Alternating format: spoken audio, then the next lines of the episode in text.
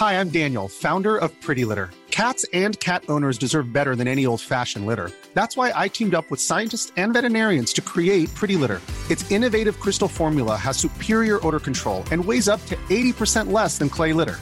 Pretty Litter even monitors health by changing colors to help detect early signs of potential illness. It's the world's smartest kitty litter.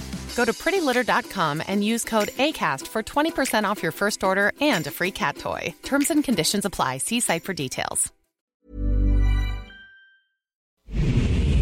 Ahora inicia A la Una con Salvador García Soto. A la Una. Donde la información fluye, el análisis se explica y la radio te acompaña. A la Una con Salvador García Soto. A la Una. Comenzamos.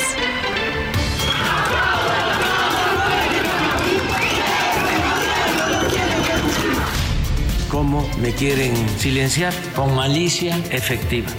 Oficial mayor le pido que se quede porque es su responsabilidad. Secretaria General, se le convoca para que se reintegre. Está incurriendo en un delito.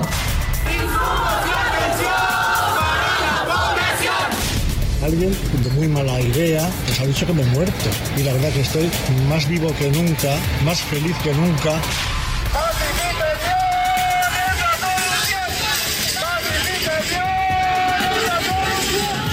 Se establece una garantía presupuestal para la protección de los bosques.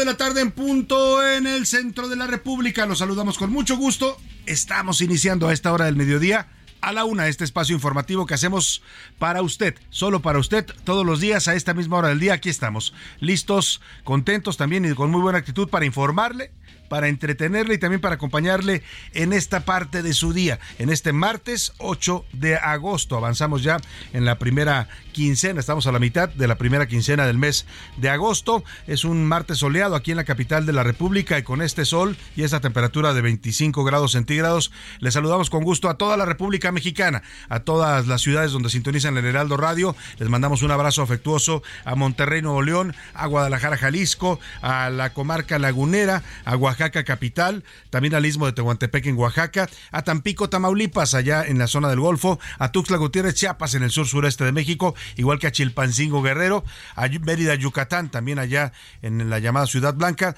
y a Tepic, Nayarit. Además, saludamos también con gusto a las ciudades de, los Estados Unidos que nos sintonizan también. Llega la señal del Heraldo Radio más allá de las fronteras de nuestro país. Nos escuchan en McAllen y en Roseville, Texas, ahí muy cerquita a la frontera con México, pero también nos escuchan en San Antonio, y en Huntsville, Texas. Ahí llegamos a través de las frecuencias de Now Media Radio, igual que lo hacemos hasta la zona de los Grandes Lagos, lagos en Argol, en Erville, Chicago, perdóneme. También escucha, se escucha la señal del Heraldo Radio y mandamos saludos hasta allá, hasta aquella parte del territorio de los Estados Unidos. También a un ladito de, de del estado de Illinois se encuentra el estado de Iowa y ahí nos sintonizan en dos ciudades, Cedar Rapids e Independence, Iowa. Un gusto de verdad escucharlo, estar con usted. En las siguientes dos horas le voy a llevar lo más importante, solo lo más importante del panorama informativo que haya ocurrido en la ciudad y el en el país y en el mundo. Se lo estaré reportando aquí en A la Una. Vamos a tener noticias importantes, por supuesto, lo último que haya surgido, también temas relevantes para estar comentando con usted, para opinar, para debatir, en fin, todo lo que le proponemos día a día en este programa que hacemos siempre, siempre pensando en usted y en la información que le vamos a proporcionar. Hoy precisamente en la música, ya sabe que todos los días tenemos un homenaje musical temático. Bueno, pues hoy vamos a hablar de una, mm, un día internacional bastante singular. Es el Día Internacional del Orgasmo Femenino. Se dedica eh, pues vamos a dedicar la música al placer y a la libertad sexual. Esta conmemoración nació hace 13 años en Brasil con el objetivo de exponer la necesidad que tienen las mujeres en todo el mundo de explorarse, conocerse y de disfrutar de su sexualidad. Es un derecho también el disfrute de, la sexualidad responsable, eh, de manera cuidadosa. Y bueno, pues este tema del orgasmo femenino es un tema que se ha destapado en las últimas décadas. Antes era prohibido hablar de eso, muchas mujeres no, no podía ni siquiera mencionar la palabra, ¿no? Y pues inclusive pasaba en muchos casos que las mujeres podían vivir una vida adulta sin llegar a conocer un orgasmo, ¿no? Porque así estaba programado los temas de sexualidad, en donde lo único importante era el orgasmo masculino y el orgasmo femenino pasaba a segundo plano. Bueno, pues a partir de estos eh, movimientos feministas en el mundo y las reivindicaciones de los derechos de las mujeres a una vida plena, a una vida digna y también a una vida igualitaria con los hombres, pues se instituyó esta conmemoración del Día Internacional del Orgasmo Femenino y nuestra música va a versar precisamente sobre esto, sobre la libertad eh, de las mujeres y su derecho a disfrutar de su sexualidad. Vamos a tener temas importantes en este, en este mm, martes. Eh, se espera un día mayormente soleado, no hay pronóstico de lluvias por ahora, pero no se confíe, ya sabe que el clima no tiene palabra, el pronóstico dice que será mayormente soleado, pero siempre hay que andar prevenidos. Yo creo que es una época esta del año en la que siempre hay que traer por ahí a la mano un paraguas porque las lluvias y las tormentas nos sorprenden de pronto y si andamos desprevenidos, pues ya sabe usted lo que puede pasar. Vámonos, si le parece, a los temas informativos que le tengo preparados en este día. A la una. Con Salvador García Soto. Caos migrante. Un falso rumor de que iban a abrir los puertos internacionales en la frontera de los Estados Unidos provocó hoy una estampida, una estampida de migrantes en Ciudad Juárez, Chihuahua, después de que las autoridades estadounidenses aplicaran la fuerza para replegarlos. Aunque no hubo lesionados, policías fronterizas de los Estados Unidos hicieron detonaciones con balas de goma para tratar de replegar a los indocumentados. Voy a tenerle este reporte de esta frontera, esta frontera mexicana que sigue bastante tensa por el tema de la migración ilegal. Y hay tiro. El presidente López Obrador dice que va a denunciar ante el Consejo de la Judicatura al juez octavo de distrito en materia administrativa, Martín Santos. Ayer este juzgador emitió un fallo, aquí se lo informamos, para que el mandatario nacional no pudiera hablar sobre Xochitl Galvez y eliminar todo tipo de contenido en el que le ha mencionado o atacado en las redes sociales oficiales. Se quejaron hoy en la mañanera tanto el presidente como la secretaria de Gobernación, Luisa María Alcalde, de que este juez acumula ya varios fallos adversos al gobierno y por eso dicen lo van a demandar. Y observadores, Hoy el Frente Amplio por México ha definido ya a los 26 observadores que van a vigilar sus elecciones primarias, las elecciones a través de las cuales va a elegir a su candidato o candidata presidencial el próximo 3 de septiembre. Y además también hoy es el último día ya que tienen los aspirantes de este frente para recabar 150 mil firmas que deben acreditar para poder seguir adelante en este proceso. Le voy a tener toda la información.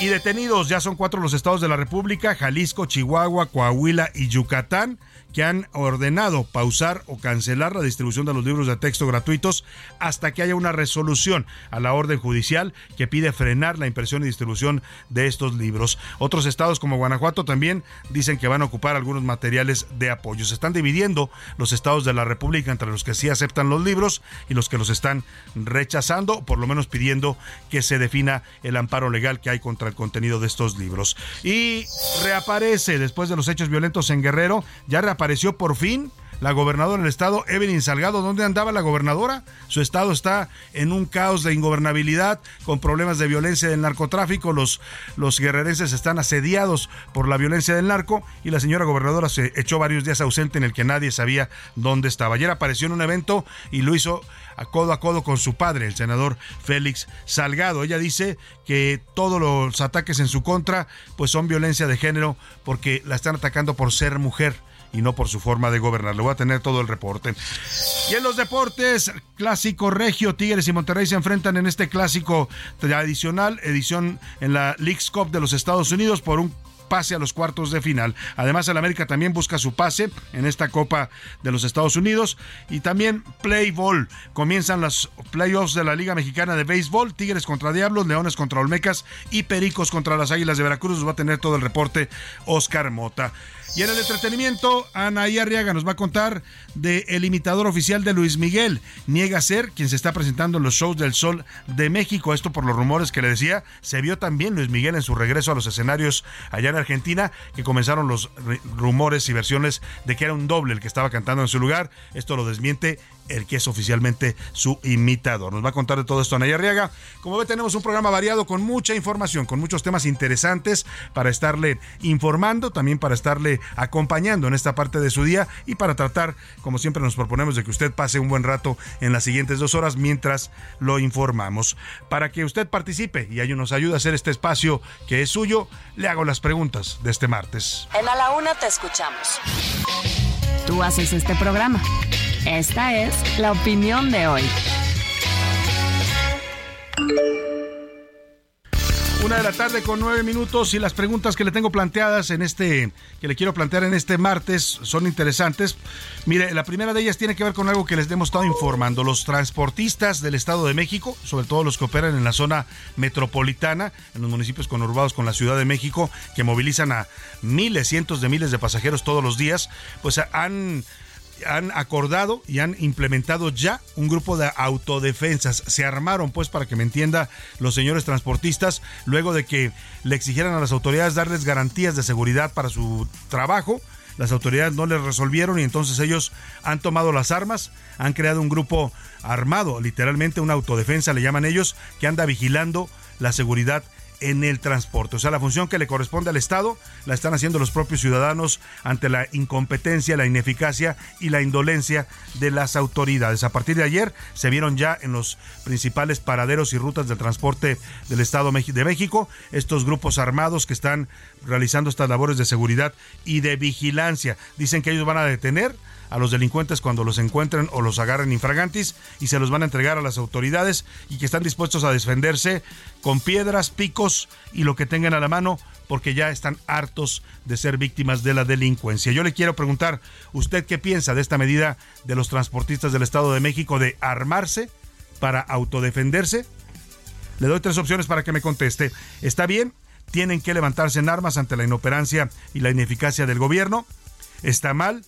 La violencia solo genera más violencia, están violando la ley, o de plano el gobierno tiene que darnos seguridad a los mexicanos, es su obligación constitucional y primaria.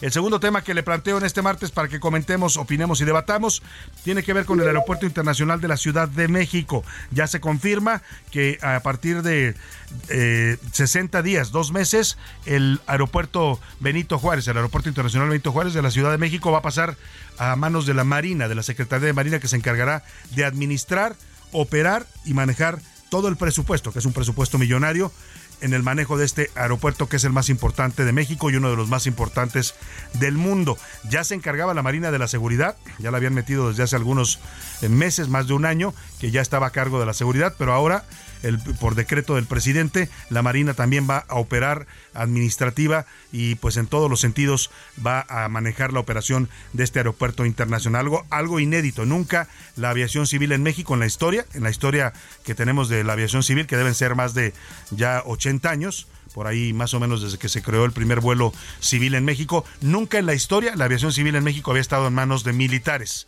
Hoy va a ser la primera ocasión y yo le quiero preguntar qué piensa usted de que el presidente López Obrador esté militarizando al Aeropuerto Internacional de la Ciudad de México. Son eh, tres opciones que le doy para que me conteste. ¿Está bien? ¿Deben tomarse medidas para mejorar el funcionamiento de esa terminal aérea? No. Se sigue militarizando el país y eso es delicado. O con o sin Marina, el Aeropuerto Internacional de la Ciudad de México es caótico, porque ya francamente es una terminal que está rebasada en su capacidad, en su diseño y en pues incluso en sus materiales que son bastante ya muchos de ellos bastante viejos. El número para que nos marque 5518 41 51 99, ya sabe que puede mandarnos mensajes de texto o de voz, usted decide cómo. Aquí lo importante es que nos contacte, que nos dé sus puntos de vista y le garantizamos que siempre su opinión se será escuchada al aire. Y ahora sí, nos vamos al resumen de noticias, porque esto como el martes y el Día Internacional del Orgasmo Femenino ya comenzó. Contra el fentanilo. El secretario de Marina, almirante José Rafael Ojeda Durán, informó que del 25 de julio al 7 de agosto, las Fuerzas Armadas aseguraron 1.574 kilos de fentanilo. En lo que va del sexenio se han asegurado 7.571.574 kilogramos del opiáceo sintético. Amigos. México se consolidó como primer socio comercial y proveedor de Estados Unidos en el primer semestre de 2023, informó la Oficina del Censo. México tuvo una participación del 15.7%, seguido de Canadá con 15.4% y China con 10.9%. Gratuito. En la Ciudad de México se publicó un decreto que modifica el artículo 8 de la Constitución local para garantizar el acceso libre y gratuito a Internet en espacios públicos. Dicha iniciativa fue enviada al Congreso local en diciembre de 2022 por la ex jefa de gobierno Claudia Sheinbaum. ¡Qué calor! Julio de 2023 batió ampliamente el récord del mes más caluroso registrado en la Tierra, con punto 33 grados centígrados de acuerdo con el Observatorio Europeo Copernicus. Julio también estuvo marcado por olas de calor e incendios en todo el mundo. En alerta. Miles de vuelos cancelados y hogares sin electricidad en Estados Unidos por tormentas destructivas. El Servicio Meteorológico Nacional estadounidense emitió advertencias de tornado a 10 estados desde Tennessee hasta Nueva York.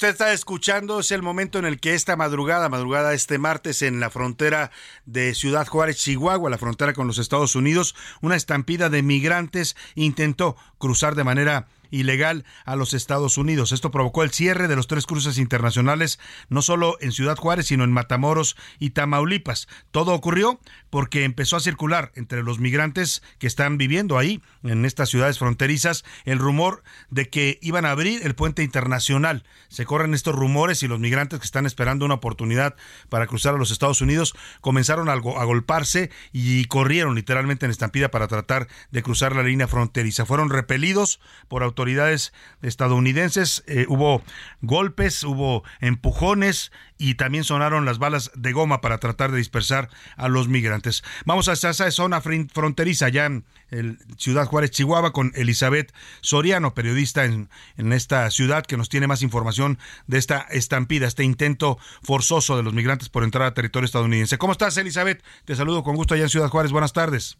Salvador, muy buenas tardes. Te saludo desde Ciudad Juárez, frontera con El Paso, Texas. Y mira, de nueva cuenta aquí en la frontera se vuelve a registrar un incidente con los migrantes en los límites fronterizos. Y es que durante la noche y madrugada de este día martes llegó hasta los teléfonos de los migrantes un mensaje en donde se les decía que iban a abrirse las fronteras para que ellos pudieran pasar y solicitar el asilo político en la vecina ciudad. Pero esto no ocurrió así. Se les mencionaba en el mensaje que tenían que acudir a la puerta eh, del puente Negro, conocido así eh, aquí en la ciudad porque es donde cruza el tren. Pero definitivamente las puertas no se abrieron. Los agentes de aduanas y protección fronteriza llegaron a este lugar para impedir que ellos ingresaran cuando ellos intentaron forcejear la puerta y comenzaron a dispararse balas de salva. Además de esto también se utilizaron gas pimienta para poder alejar a los migrantes de los límites fronterizos. Cabe señalarse que esta seguridad ha continuado durante el día. De hecho, justo la mañana de este martes alrededor de las seis estuvimos en esa zona y definitivamente un helicóptero está sobrevolando de manera continua toda esta línea fronteriza para evitar que los migrantes ingresen o busquen ingresar de manera ilegal. Además de esto, también se mencionó que todas estas personas, bueno, no van a ser aceptadas. El gobierno reiteró de nueva cuenta, las puertas o las fronteras siguen cerradas para todas aquellas personas que no cumplan con la documentación apropiada para ingresar a los Estados Unidos. Hasta aquí es nuestro reporte Salvador. Muy buenas tardes. Muy buenas tardes a Elizabeth Soriano, periodista allá en Ciudad Juárez, que nos reporta esta información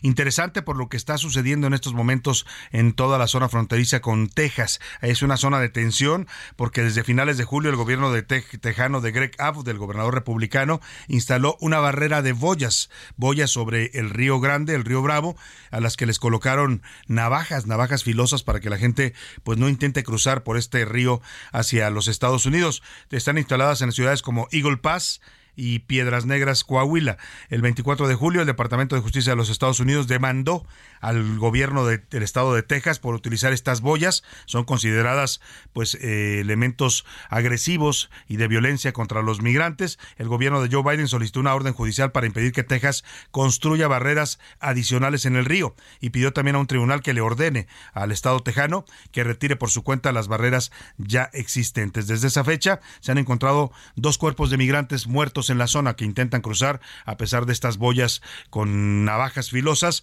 un hondureño de 20 años y otro extranjero que todavía no ha sido identificado. Vamos a estar pendientes de la situación allá en la frontera mexicana con los Estados Unidos. Por lo pronto acá, acá en México, el presidente López Obrador y su gobierno, pues literalmente reventaron hoy en contra del juez que ayer, ayer aquí le alcancé a informar, dio un amparo a Xochil Gálvez, la senadora panista aspirante del Frente Amplio por México, para que no sea mencionada. Le dio una orden. A, través de este amparo le otorgó, que le otorgó a Xochil Gálvez el juez federal eh, Martín Santos Pérez, que es juez de distrito en materia administrativa, juez octavo de distrito en materia administrativa, le ordenó en una orden judicial al presidente que no hablara de Xochil Gálvez que no incurriera más en ataques de violencia de género y que le dijo incluso que se abstenga de hacer expresiones con malicia efectiva además de que le ordenó bajar de las redes sociales oficiales todos los contenidos, declaraciones o conferencias en donde haya aludido, hablado o atacado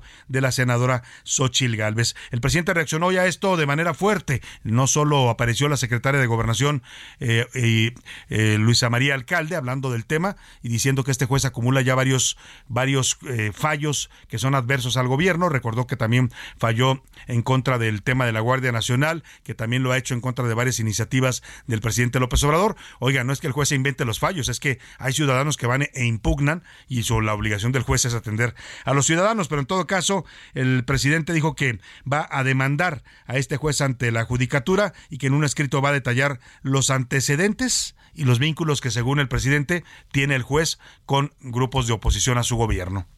Voy a contestar al juez, sí por escrito, porque la malicia efectiva es de su parte. Y le voy a enviar también formalmente un escrito al Consejo de la Judicatura en contra del juez por todos sus antecedentes y por su actuación sectaria, ilegal e injusta, además politiquera. Hoy o mañana bueno, ahí está el presidente con sus adjetivos calificando el trabajo del juez. Pues la verdad es que el juez hace su trabajo, ¿no? Si va un ciudadano y le pide, oye, esta ley me está afectando, necesito el amparo de la justicia federal, pues el juez está obligado a atenderlo. Pero eh, como el presidente ve que este juez ya ha fallado varias veces en contra de temas o, iniciativas de su gobierno, pues ahora dice que es un, eh, lo que escuchó usted, un politiquero y un juez, bueno, le, lo pone como lazo de cochino y dice que lo va a demandar. Y como ya le prohibieron mencionar el nombre de Xochil Gálvez, porque es una orden judicial, ojo, que tiene que acatarse, porque si no el presidente puede incurrir en desacato. Bueno, pues ahora bautizó a Xochil Gálvez, el presidente López Obrador, como la innombrable. Escuche usted. Esos fueron los de los amparos en contra de la construcción del aeropuerto Felipe Ángeles. Estos fueron los, los amparos en el tren Maya. Y estos son ahora los amparos a favor o defendiendo a la innombrable presidente ya, ya le puso la innombrable a Xochil Gálvez. Y del otro lado, en el Frente Amplio por México, este martes están cerrando ya la primera etapa de su proceso para elegir a un candidato o candidata presidencial. Es el último día para que los aspirantes entreguen las 150 mil firmas que debieron haber recabado y deben acreditar para poder pasar a la siguiente etapa. Eh, todo esto ocurre en medio de dudas y denuncias de inequidad, de un proceso manipulado. Ayer aquí platicamos con Jorge Luis Preciado, aspirante panista que se bajó del proceso, que denunció que había manipulación en esto de las firmas para favorecer, dice él, a Xochil Gálvez. Ese, este es el primer filtro para definir a la candidatura presidencial, presidencial del llamado bloque opositor. Durante la conferencia de prensa esta mañana, los dirigentes nacionales del PRI, PAN y PRD presentaron a los 26 observadores ciudadanos. Estos observadores van a encargarse de vigilar la legalidad de la elección abierta que van a realizar el próximo 3 de septiembre. Usted podrá votar si así lo desea para decir quién quiere que sea el candidato de la oposición. Tiene que registrarse previamente en un listado. Y eh, así habló de este tema el dirigente nacional del PRI, Alejandro Moreno, que defiende el proceso del frente opositor. Este acompañamiento viene a robustecer y a fortalecer el extraordinario trabajo que viene haciendo el comité organizador del Frente Amplio para este proceso, que no fue ajeno, y ustedes lo saben, a ataques, Marco Cortés estuvo presente, también defendió la legalidad, dice que más de dos millones de personas ya se han inscrito en la plataforma del Frente Amplio para votar. También Jesús Zambrano eh, dijo que hay una embestida dictatorial del presidente López Obrador contra la oposición. En fin, los eh, observadores ciudadanos que nombraron, por cierto, son algunos conocidos, eh, Andrés Márquez, Carla Ureña Aguilar, Daniel Zavalo, Francisco Valdés, Jenny Incomu, Jimena Villa y Caña Pérez, José Antonio Crespo, José Piña, Juan Francisco Torres Landa, Julio Juárez Ramírez, Luis Miguel Santibáñez, entre otros que aparecen como observadores del Frente Amplio por México. Vámonos a la pausa, la primera pausa con música para celebrar el orgasmo femenino, que está el Día Internacional, con esto que se llama Cosita Rica, de Bomba Estéreo, una agrupación colombiana.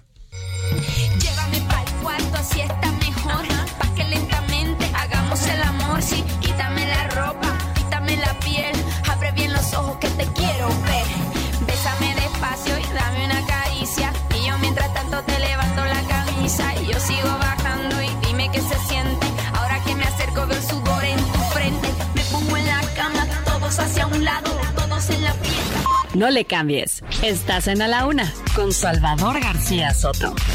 Información útil y análisis puntual. En un momento regresamos.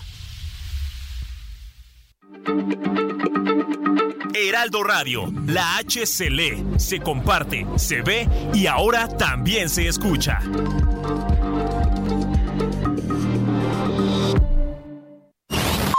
Ya estamos de vuelta en A la Una con Salvador García Soto.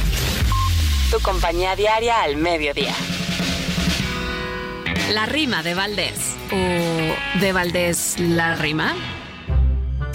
En este mundo en que Hacienda en el nivel nacional es complejo en lo fiscal, aunque uno poco entienda, y por más que uno pretenda estar al día con impuestos, no deja de ser molesto tanto trámite engorroso que solo provoca gozo a los sádicos. Protesto. En ese mundo, retomo, estamos todos parados, nos tienen fiscalizados y nos partimos el lomo. O pago impuestos o cómo. A veces ya uno no sabe porque el SAT, como ninguno, sabe cobrarte muy bien. Y si no tienes, también, sin remordimiento alguno. Pero llama la atención una noticia muy rara. A ver si no sale cara, por si maligna es la acción. Brujas con todo y poción, aunque no sean muy creyentes, también son contribuyentes. Y aunque quieran hechizar, pues ni modo, a facturar. Que su factura presenten. Qué exotismo en el país, curanderos y chamanes. Ojalá que sí los sanes con menjurjes de raíz, aunque les recetes pis. A declarar curanderos, pues que saquen su varita y que le digan, ahorita mi declaración en ceros, ahí les va, no sean cul... cuereros. El orgasmo femenino se ha promovido por décadas como objeto de consumo masculino y no como un ejercicio de autoafirmación de las individuas, ni como una reivindicación de la propia sexualidad de las mujeres. Este hecho podría llegar a perpetuar creencias machistas en torno a la sexualidad femenina e incluso puede llegar a normalizar las violencias en contra de las mujeres.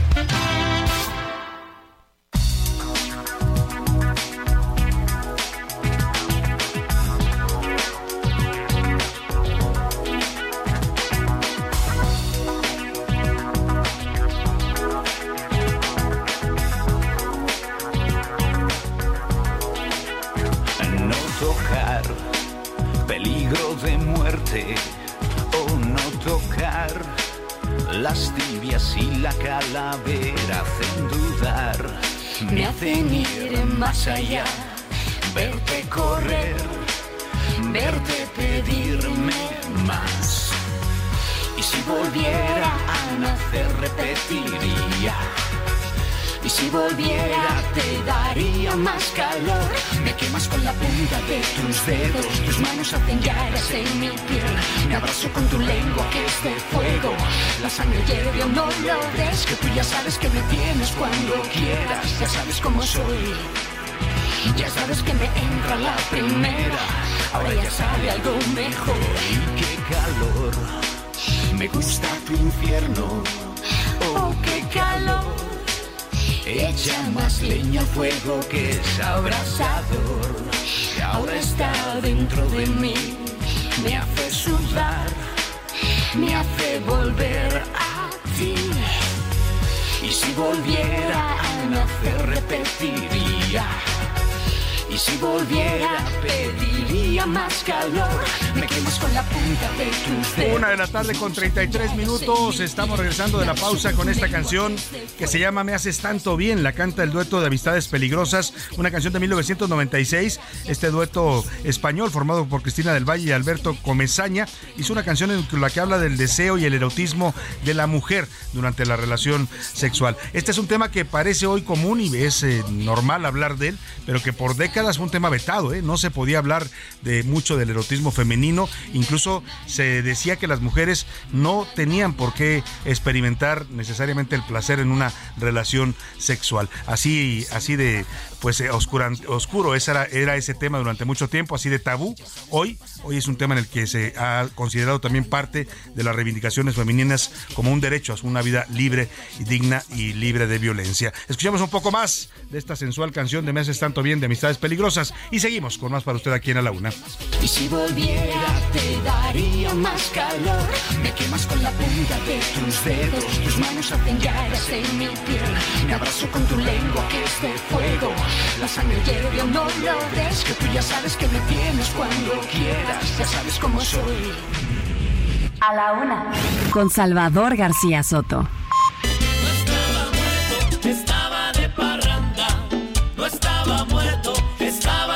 Una de la tarde con 35 minutos. No, no estamos hablando otra vez de José Luis Perales, que ayer lo matamos y lo revivimos. Digo, aquí en este espacio le dimos la noticia y luego tuvimos que rectificar, como pasó con muchos medios. Mira, esto surgió, ya ayer se lo explicamos, la versión de que José Luis Perales había fallecido a la edad de 78 años por un infarto allá en España. Pues empezó a surgir en las redes sociales, lo retomaron medios importantes en España como El País, entre algunos otros, y a partir de que lo sube El País, pues todos los demás medios comenzaron a replicarlo, incluso acá en México, en Latinoamérica, varios medios lo habían difundido. Después aparece el propio Perales con un video diciendo, señores, yo no estoy muerto, estoy acá de vacaciones con mi familia en Londres. Y bueno, pues eh, hoy el diario El País, por cierto, solamente no, no dice, pues eh, culpa a Twitter, pues dice, el día que Twitter mató a José Luis Perales, ¿no? Como diciendo, nosotros tomamos la nota de Twitter y ya con eso, pues se curan en salud y suben también el video de José Luis Perales. Pero en todo caso, no estamos hablando ya de José Luis Perales, que afortunadamente está vivito y coleando, ya está de regreso en España, sino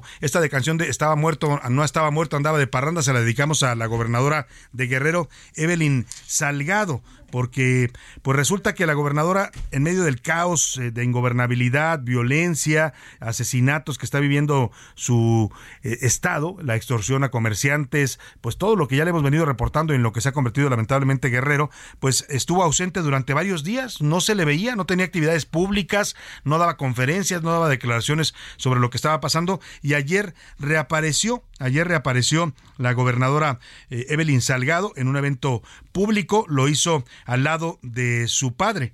El, el, senador Félix Salgado, muy curioso porque no estaba, pues eh, era un, un acto oficial y en el presidio aparece sentado cerca de la gobernadora el senador Salgado. No, no tiene un cargo público, pero ahí estaba, por lo cual confirma pues esto que piensa mucha gente, que Félix Salgado es finalmente también una especie de gobernador de facto en Guerrero. Él ha salido incluso a defender públicamente con declaraciones a su hija, acusa que hay violencia de género en su contra. La propia gobernadora dice estar siendo objeto de una campaña de ataques por su género. Pero vamos con nuestro corresponsal Carlos Navarrete, que nos comenta esta reaparición de Félix Salgado, además también de lo que ocurre con David Gama, el alcalde de Iguala, que eh, fue culpado directamente por la sobrina de Félix Salgado, Zulma Carvajal, de ser responsable del atentado ocurrido el pasado eh, domingo, en el cual murió eh, su esposo. Vamos contigo, Carlos Navarrete, allá en Guerrero, te saludo, buenas tardes.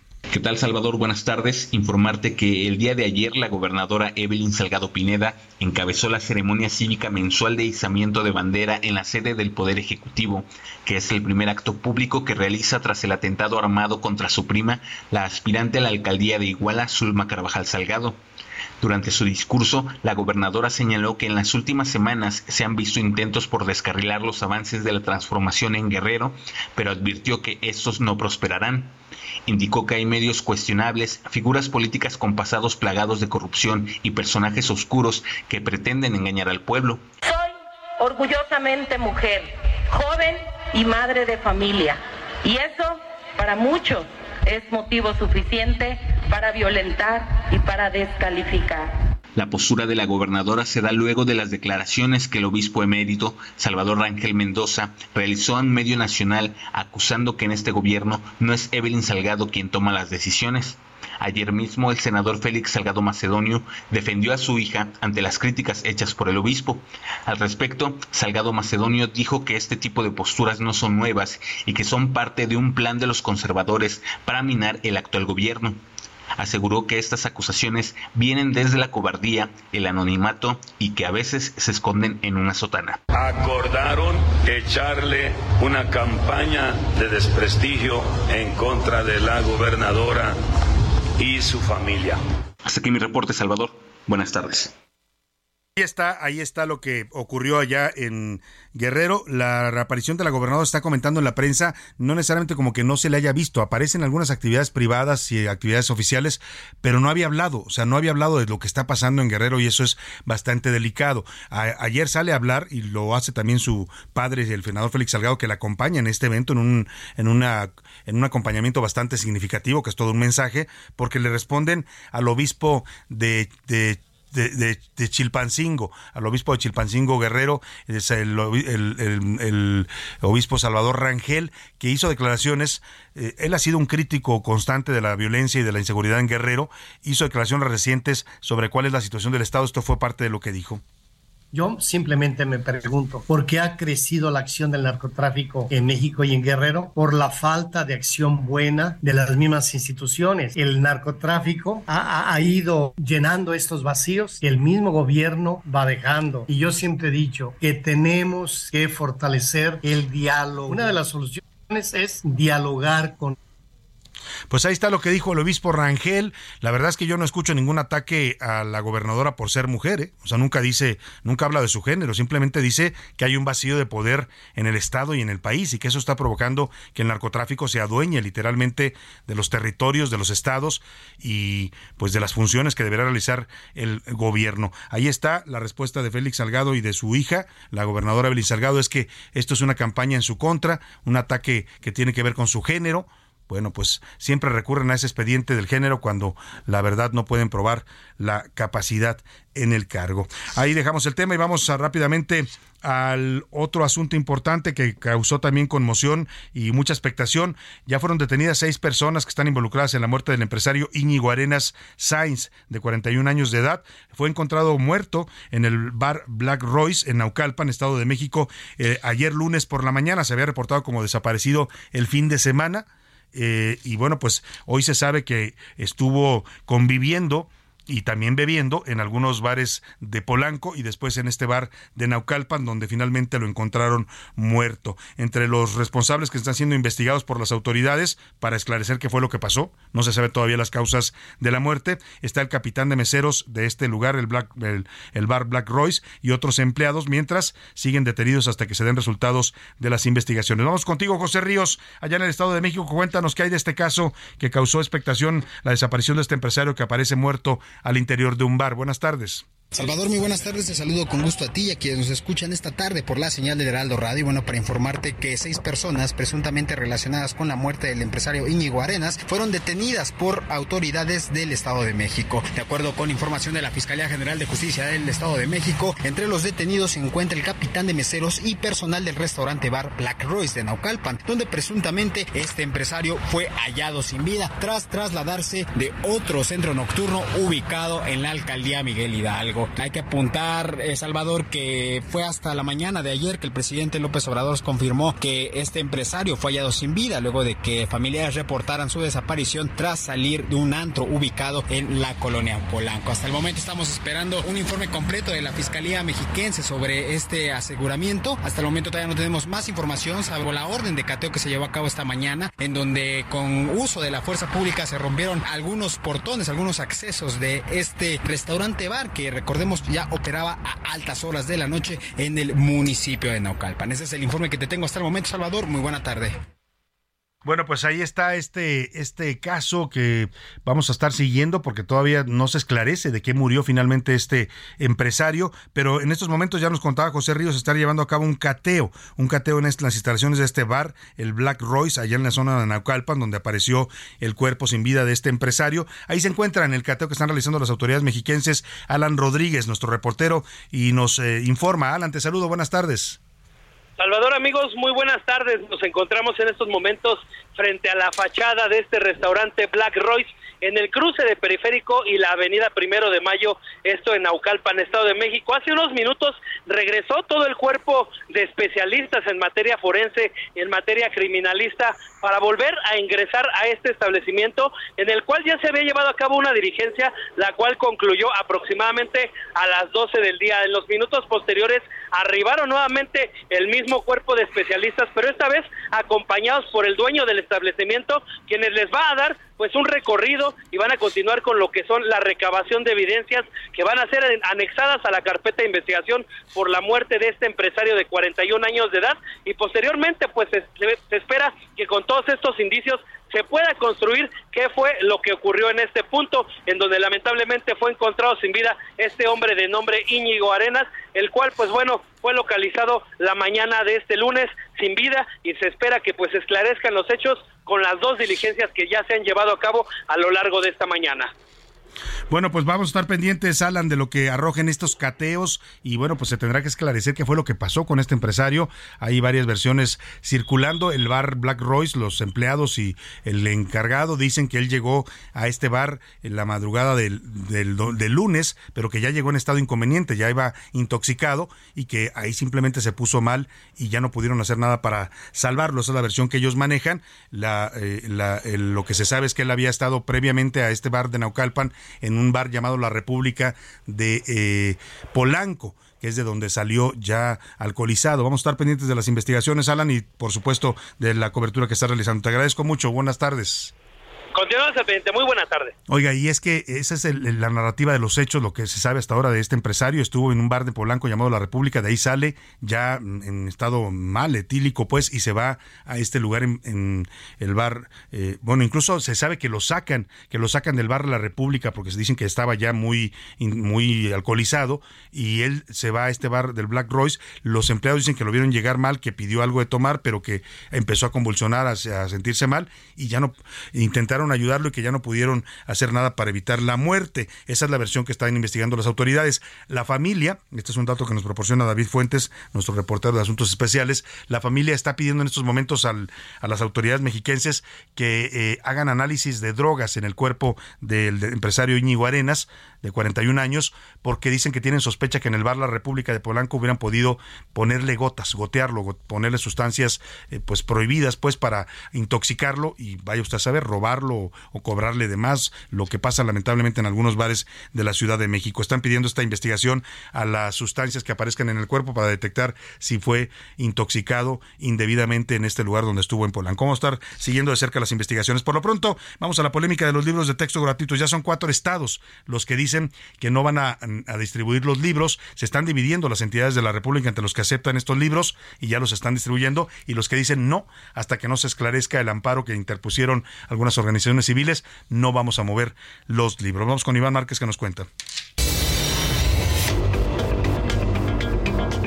La controversia por la distribución de los nuevos libros de texto no cesa, y es que cada vez son más gobiernos que pretenden no entregarlos entre ellos cuatro de oposición. El más reciente, Coahuila, que no repartirá libros. Advirtieron que hay errores evidentes. Así lo dijo el secretario de Educación Estatal, Francisco Saracho. La necesidad de que se revise el procedimiento para la elaboración de estos materiales, los errores detectados en los libros de texto y la disminución de contenidos en materias claves tales como matemáticas y español. ¿Qué decir de Jalisco? Ya que el gobernador Enrique Alfaro dejó en claro que no distribuirán contenidos sin una resolución judicial, pues aparte, el Estado tiene su propio proyecto educativo. En tanto no haya una resolución judicial, los libros de texto no serán distribuidos en Jalisco. La primera en oponerse desde la semana pasada fue la gobernadora Maru Campos. Calificó de basura los libros de texto, pues para ella están llenos de ideologías tan fácil como que ustedes le preguntan a los padres de familia si prefieren ellos que estén recibiendo esta basura de libros de texto, una educación donde no se les obligue a los niños a pensar cierta ideología. Yucatán tampoco los entregará, pues tienen el material en resguardo en bodegas. Aseguran que los libros no prepararán a las nuevas generaciones para el futuro, ya que hay diversos errores mientras que Guanajuato usarán materiales adicionales, aunque del otro lado, Durango descartó detenerlos. Así, los nuevos libros de texto que han generado un debate a nivel nacional. Para la una con Salvador García Soto, Iván Márquez.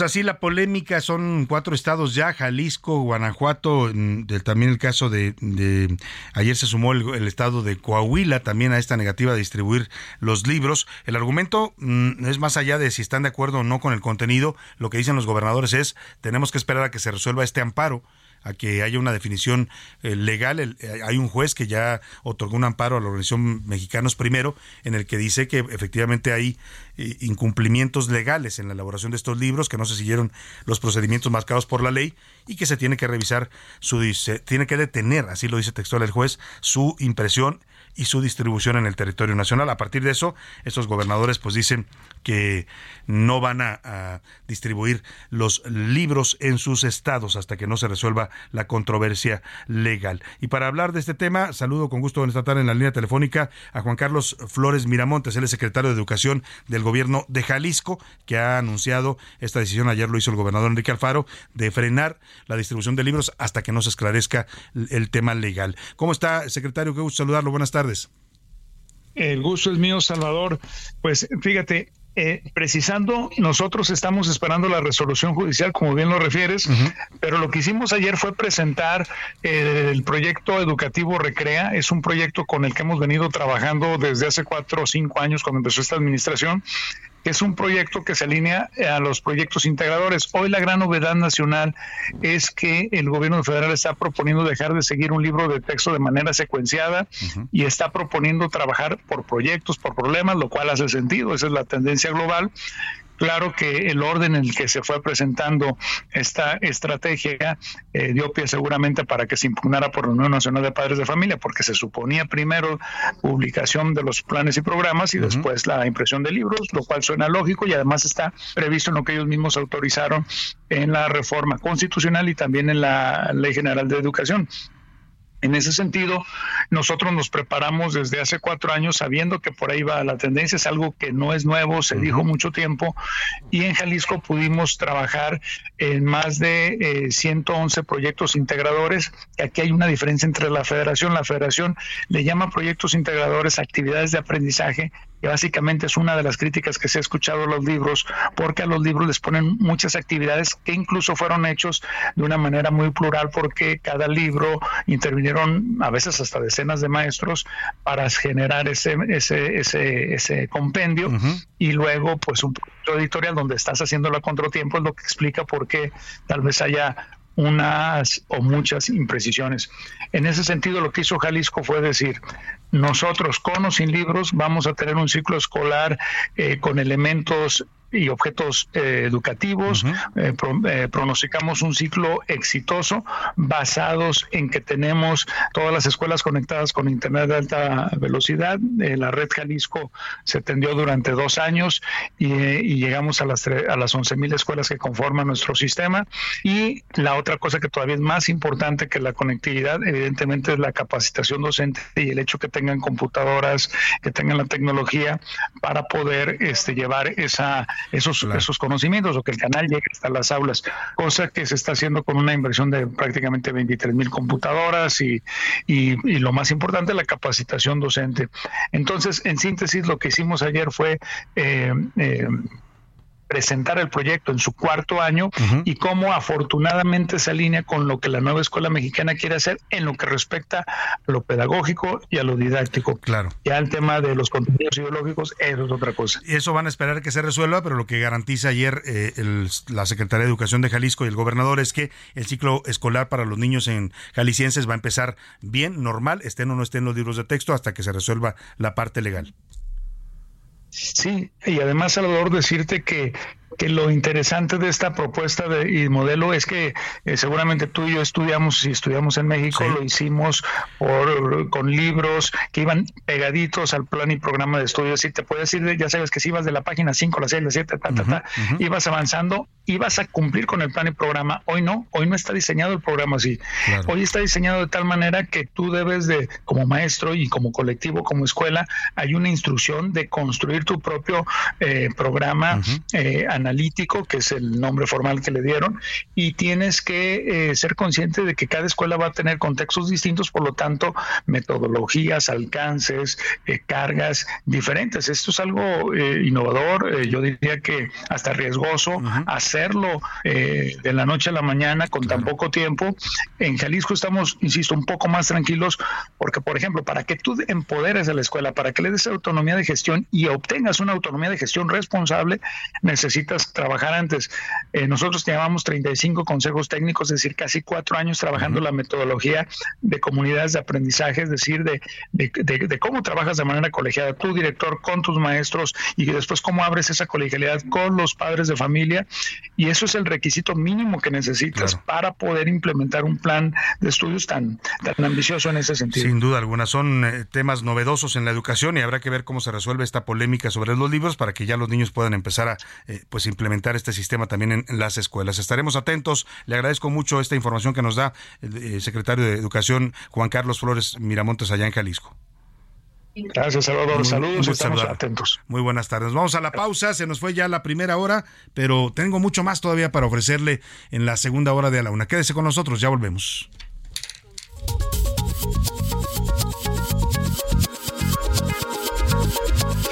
En un momento regresamos. Heraldo Radio, con la H que sí suena y ahora también se escucha. Ya inicia la segunda hora de A la Una, con Salvador García Soto. A la Una, donde la información fluye, el análisis se explica y la radio te acompaña. A la Una, con Salvador García Soto. A la Una. Comenzamos. La duración del orgasmo femenino puede variar ampliamente de una persona a otra y en diferentes circunstancias. A diferencia del orgasmo masculino, las mujeres necesitan alrededor de 15 o 20 minutos para alcanzar hasta 20 segundos de clímax. Sin embargo, algunas personas pueden experimentar orgasmos más cortos o más largos. Es importante considerar que la duración del orgasmo no es el único factor que influye en la experiencia sexual satisfactoria.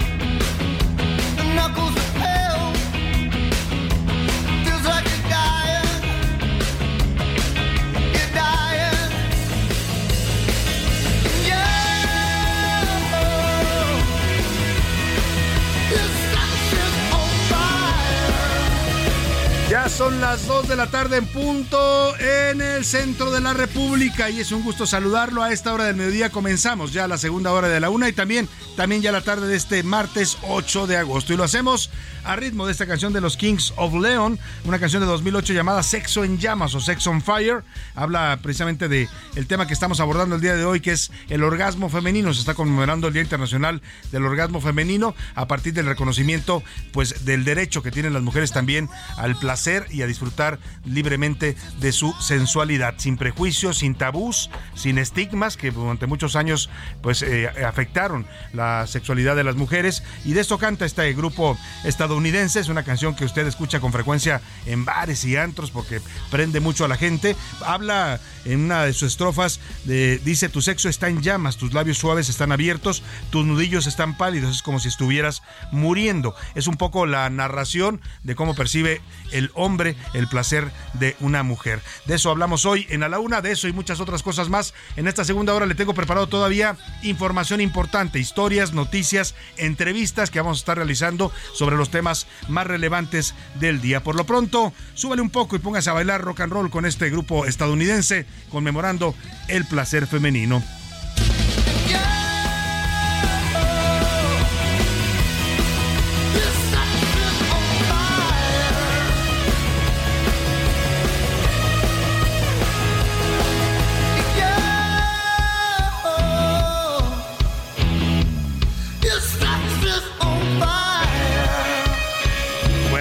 Ritmo, vámonos a los temas que le tenemos preparados en esta segunda parte de A la Una. Vamos a hacer un recorrido. Ayer le mostramos algunos de los estados donde las lluvias están causando ya estragos por la cantidad de agua que está cayendo. Eh, hay inundaciones, hay también beneficios, por supuesto. Se llenan las presas que abastecen de consumo agua potable, agua para el ganado, agua para, el, para la agricultura. Pero la otra parte, pues son las afectaciones. Ahora le vamos a hablar de los estados que claman por un poco de agua, que piden que llegue la lluvia y que todavía lamentablemente no llega a sus estados donde todavía hay calores intensos y sequía. Vamos a dar un recorrido por varios de estos estados. Mire, Julio Julio fue calificado ya como el mes más caluroso de este año y de los últimos tiempos también. Y en tan solo de marzo a julio se han reportado 286 defunciones por las altas temperaturas y la sequía en algunos lugares de México. También le voy a contar sobre las madres buscadoras de Jalisco que acudieron al bosque de la primavera después de un llamado anónimo que alertaba sobre la presencia de restos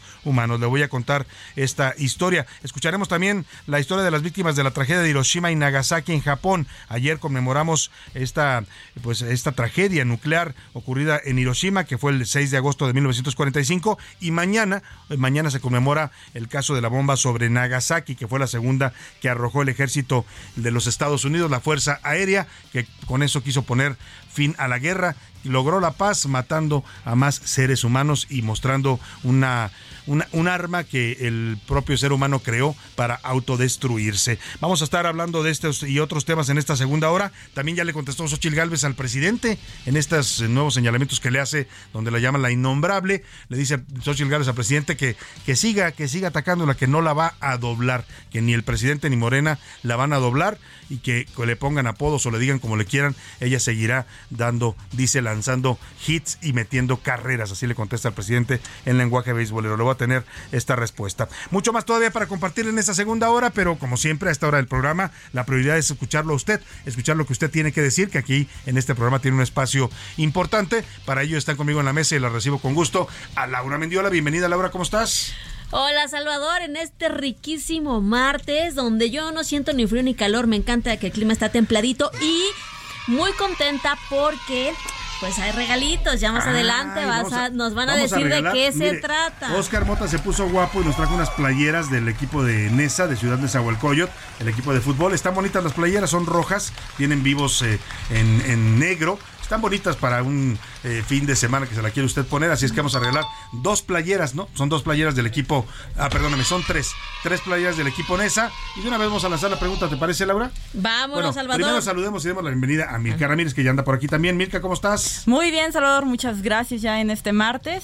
Y bueno, si quieres vamos a hablar de las playeras y después me gustaría compartirte algo en este día primero, del orgasmo. Primero compármelo, compártemelo. Pues es que mira, tú decías que tiene que ver un poco con el tema de la reivindicación de la mujer, de los derechos y todo, y creo que es un tema bien importante, lo destaco rápido, porque el, el tema de los derechos reproductivos o sexuales de la mujer viene muy marcado desde el, eh, cuando se implementa la píldora anticonceptiva Sí. para las mujeres. Que es toda una revolución para las mujeres. ¿no? Exacto, es la revolución sexual en Ya el no tema estás del obligada a ser madre porque tienes que ser madre a fuerzas. Claro, y esto, esto ocurre en 1957 y se comercializa en 1960, pero para que tengamos un poquito como de noción de esto, al inicio solamente se vendía a mujeres casadas, o sea, las mujeres que no estaban casadas No les podían vender la píldora. no tenían acceso a esto, ¿no? Y eran muy mal vistas por la Iglesia Católica, o sea, incluso el tema de la anticoncepción dentro del matrimonio Sí. era muy señalado. Ah, por sí, no, era, era, que era considerado como pecado. Se, se- se les decía a los matrimonios en la iglesia católica que no podían tomar estas cosas, que tenían que aceptar los hijos que Dios les daba, ¿no? Y ahí tienes que había familias de 16 mexicanos, o 15, o 12, o 13. Los que Dios les diera. Los que Dios les diera. Y de ahí, bueno, pues ya viene el tema de la revolución en la moda, que es la parte de las La faldas, minifalda, la el minifalda, bikini, que no el traíamos también del bikini, todo un escándalo. Y, y es como, de- como lo que dices tú, Mil, que es importante porque se fueron rompiendo tabús. O sea, Exactamente. bien lo dices tú, hasta antes de los años 60, el cuerpo de la mujer era algo todavía estigmatizado. O sea, no se podía mostrar, la mujer no tenía derecho al placer. O sea, en una relación, por ejemplo, marital, el- lo que era importante es que el hombre eh, eh, pues, pues, disfrutara y, y tuviera un orgasmo. Si la mujer lo tenía o no lo tenía, no era importante y no se hablaba incluso en la pareja de eso. Exactamente, y es esta revolución. ¿Y qué tema tan importante? Del derecho sobre nuestros propios cuerpos. Claro. Porque las mujeres hemos, hemos tenido que batallar por todo. Bueno, hasta para cortarnos el cabello hubo una época en la que se llamaba Uf. la revolución de las pelonas. ¿Qué me dices de la revolución de las pelonas o del uso de los pantalones? Sí, ¿No? también, correcto. Coco Chanel que pone de moda los pantalones en las mujeres y que era un escándalo en su momento las mujeres que usaban pantalón. Uy, bueno, es sí, parte de lo que estamos hablando y es parte de lo que viene narra Mil, que es la lucha de las mujeres, la lucha feminista por reivindicar los derechos de la mujer sobre su cuerpo y sobre su vida, sobre su sexualidad. Es parte de lo que estamos narrando el día de hoy. La pregunta para que se lleven estas playeras, tres playeras del equipo NESA, que están bastante bonitas. eh, la voy a poner aquí en la cámara para los que nos ven en, internet. Usted ya sabe que además de escucharnos, cuando quiera vernos, estamos bastante feitos, pero pues nos puede ver también hablando aquí. Bueno, yo lo dije por mí.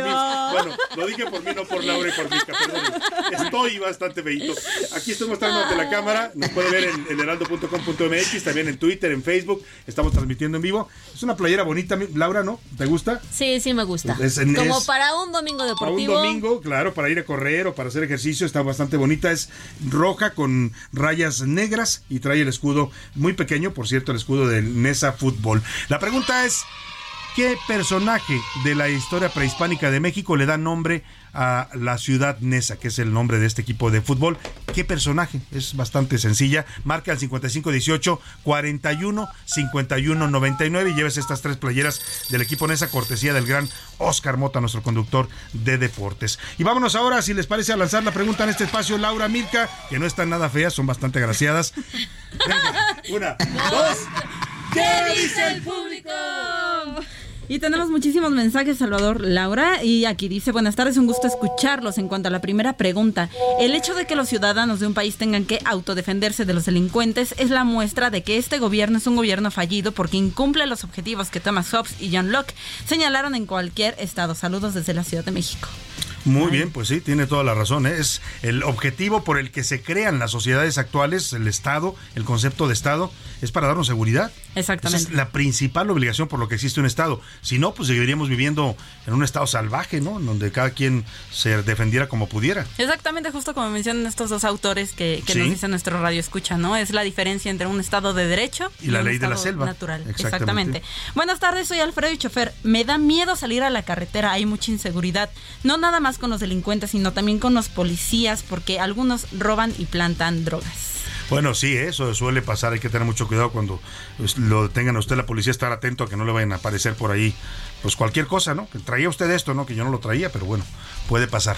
Buenas tardes, Salvador y equipo de A la Una. Soy Alberto de Colima. Cada día es más insoportable escuchar al presidente quejándose de que no les permiten violar la ley, a pesar de que da- cada día lo hace impunemente. Bueno, ahí está su comentario. Muchas gracias, Alberto. Un saludo a Colima.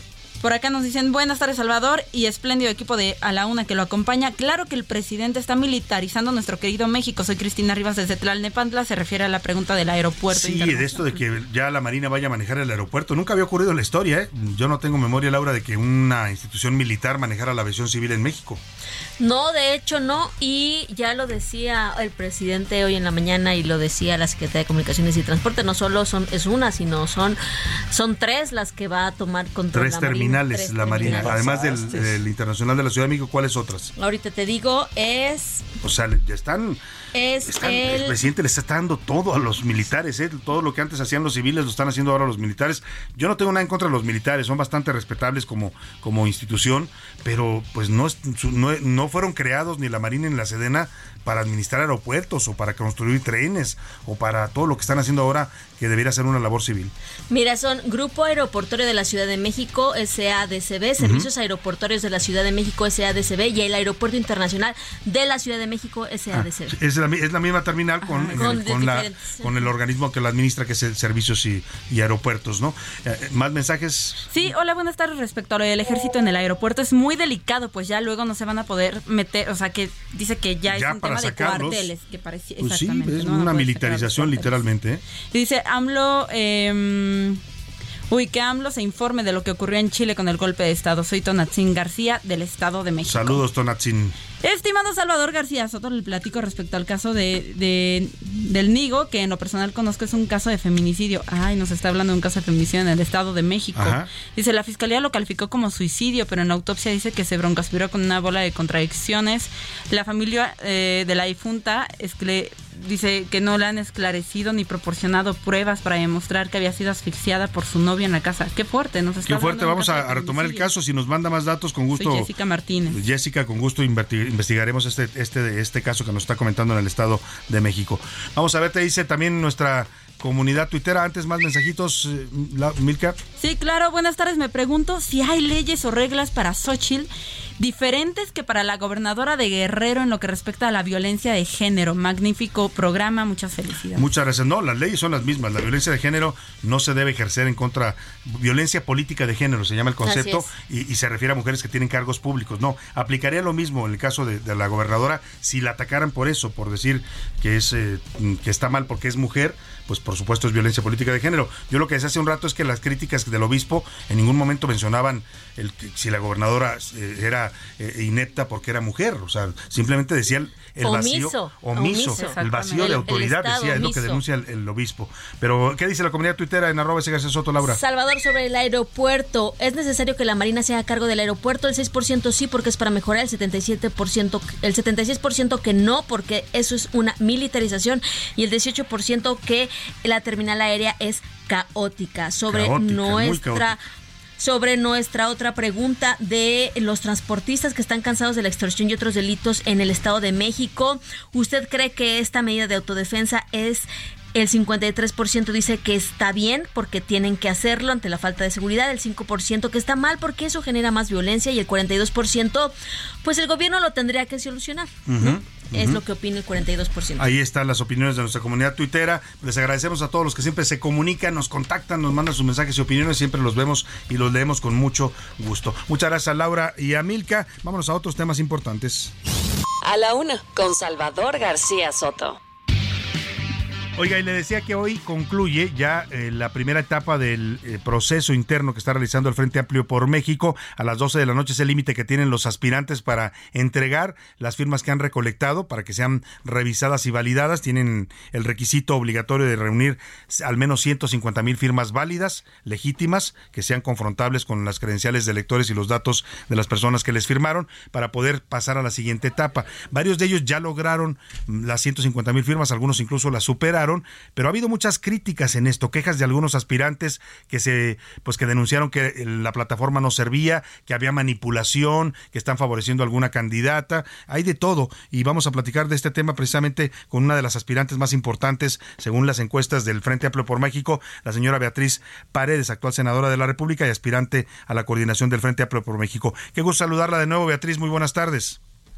Me da mucho gusto eh, saludarlo, Salvador, a usted y a toda la audiencia. Oiga, ¿cómo va usted con las firmas? Me dicen que ya, ya superó los 150 mil. ¿Y qué tal le ha ido? Yo la- le pregunté la vez pasada porque eh, sigue habiendo quejas. Ayer Jorge Luis Preciado de- acusa que el mecanismo está manipulado y que están favoreciendo a algunos de los aspirantes. Bueno, José Luis Preciado hizo acusaciones muy serias, muy fuertes. Él, eh, yo le comento, como se lo dije en la vez pasada, nos eh, costó mucho trabajo el tema de la, de la plataforma, eh, la tecnología eh, está sofisticada para muchos de mis simpatizantes. Hicimos cursos de capacitación a los promotores, explicamos eh, repetidamente en varios tutoriales por eh, eh, las redes sociales, hicimos una serie de reuniones y afortunadamente ya tiene varios días que rebasamos la meta de 150 mil y hasta ayer tenía yo más de 400 mil firmas. Estamos esperando a ver qué recolectamos el día de hoy todavía, que nuestros promotores y nuestros simpatizantes están poniéndole aún muchas ganas.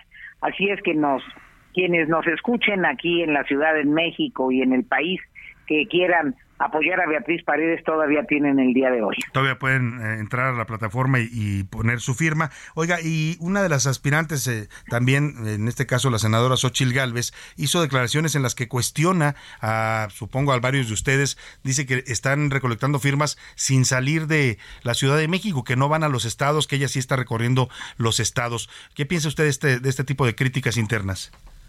Pues me, me sorprendió un poco porque eh, primero eh, quiero ser eh, justa en la declaración eh, que hizo la senadora Galvez. Yo no leí ningún nombre. Fue una declaración más bien genérica. yo he tenido la oportunidad de recorrer todo el país. Creo que soy la gente que visitó más estados. Ya había recorrido todo el país desde que, desde que expresé mi aspiración. y todavía en eh, los días pasados, la semana pasada estuve eh, todos los días fuera, incluso el, eh, el fin de semana, entonces no, no me viene el saco de ninguna manera. Ahora, eh, Beatriz Paredes, va, va, si ya, como dice usted, se acreditan estas firmas que ya tiene reunidas, eh, seguirá la siguiente etapa, que más es este. De más de 400 mil, es la que usted nos dice. Eh, el 10 de agosto ocurre este primer foro, que es, el, digamos, el inicio de la segunda etapa. ¿Qué vamos a ver en este foro? ¿Qué van a hacer los aspirantes, digamos, para dar a conocer, supongo, propuestas o planteamientos en, este, en esta aspiración? Pues Mire, yo soy una gente que cree en las propuestas, que cree que lo que las personas desean de los políticos, más que nos estemos peleando o nos estemos descalificando, lo que requiere la gente es que saber cuáles son las soluciones que vamos a aplicar a los problemas, qué es lo que verdaderamente queremos poner en suerte para que México sea mejor. Voy a hacer propuestas, voy a hacer planteamientos directos aprovechando mi experiencia, soy una gente que he estado en un gobierno estatal, creo en la federación, creo en el destino, en el destino de las regiones en que México debe aprovechar la potencialidad de todas las regiones, de los estados, de los municipios, y hay que resolver los problemas ingentes y desde luego uno de ellos muy grave es el de la inseguridad. Beatriz Paredes, dentro de las críticas que ha habido, eh, pues estos señalamientos también que hizo Jorge Luis Preciado, lo han hecho otros eh, aspirantes que antes se bajaron del proceso. esto de que hay un hay una intención de favorecer particularmente a una, a un aspirante que es Xochil Gálvez, decía el señor Preciado, afirma él, aquí no lo dijo al aire, que el dirigente de su partido, Marco Cortés, le dijo que todo ya estaba definido y que Xochil iba a ser la candidata. ¿Usted cree que este proceso, digamos, tiene los dados cargados o Beatriz Paredes confía en la legalidad y en la transparencia del proceso? Pues mire, sería una lástima, sería una lástima porque eso defraudaría eh, la confianza que mucha gente ha puesto y estaríamos cayendo en un juego muy grave cuando lo que pretendemos acreditar es que en esta nueva etapa del Frente Amplio queremos hacer las cosas de manera distinta. Yo estoy actuando de buena fe, estoy eh, actuando con absoluta transparencia, eh, la gente sabe que tengo muchos años de trabajo, que es natural después de las responsabilidades que he ostentado, que aspire a la presidencia, y yo espero que estas acusaciones no encuentren fundamento. Sin duda. Finalmente, después de, de, este foro que van a tener el próximo jueves, viene, está programado el primer sondeo, la primera mediación, la primera encuesta en la que van a medir cómo andan cada uno de los aspirantes. Ayer el Heraldo de México publica en su portada y en el sitio de internet un ejercicio que hizo de encuesta con la empresa Poligrama y aparece usted en el cuarto lugar de los aspirantes con 9.6%. ¿Le preocupan las encuestas a Beatriz Paredes o cree que nada más es uno de los elementos de este proceso? Mire, en eh, muchas encuestas que se realizaron hace algunas semanas yo iba arriba, en otras encuestas que se realizan en estos días voy en segundo lugar. Las encuestas en esta etapa han sido muy variables. Yo por eso invito a las gentes que simpatizan por mí a que lo expresen con toda eh, franqueza, que lo expresen con toda sinceridad. Es uno de los elementos, las encuestas son una, una fotografía del momento y estoy convencida de que teniendo una presencia como la que tengo en el país, saldremos adelante en ese estudio de opinión. Pues estaremos atentos a la entrega de estas firmas y a lo que venga posteriormente en este proceso, donde nos dice Beatriz Paredes, pues sigue y seguirá adelante. Muchas gracias, eh, senadora, un gusto saludarla. Muchas gracias. Muy buenas Seguimos firmes y con energía. Hasta luego. Me parece muy bien. Ahí está Beatriz Paredes Rangel, aspirante, y es una de las mejores posicionadas ¿eh? en, dentro de las. La mayoría de los sondeos la dan en estos lugares. Ella dice que algunos la dan en segundo, la Heraldo la daba en cuarto, pero está en los primeros lugares, digamos, de los aspirantes del Frente Amplio por México. Oiga, hablando de los aspirantes, Ochil Gálvez ya le respondió al presidente López Obrador desde eh, Nuevo León, anda ya en Monterrey. En un momento más que regresemos de la pausa, le voy a poner lo que dijo. Hay una respuesta contundente. Le dice Xochitl Gálvez al presidente que no la van a doblar a pesar de presiones, ataques. Bueno, incluso le dice, si quiere sígame poniendo apodos, porque hoy la apodó la innombrable, pero nada de eso va a ser que usted me doble. Así le dice Xochitl Gálvez al presidente. Vámonos por lo pronto a la pausa con esta canción que se llama Love to You, Love to Love, you Love to Love You Baby, Love to Love You Baby. Es de Donna Summer, 1975, la reina de la música disco, donde esta gran cantante estadounidense estadounidense empodera el placer sexual femenino, habla de lo que le gusta que su pareja le haga para disfrutar. Escuchemos esto y regresamos con más para usted aquí en la Laguna.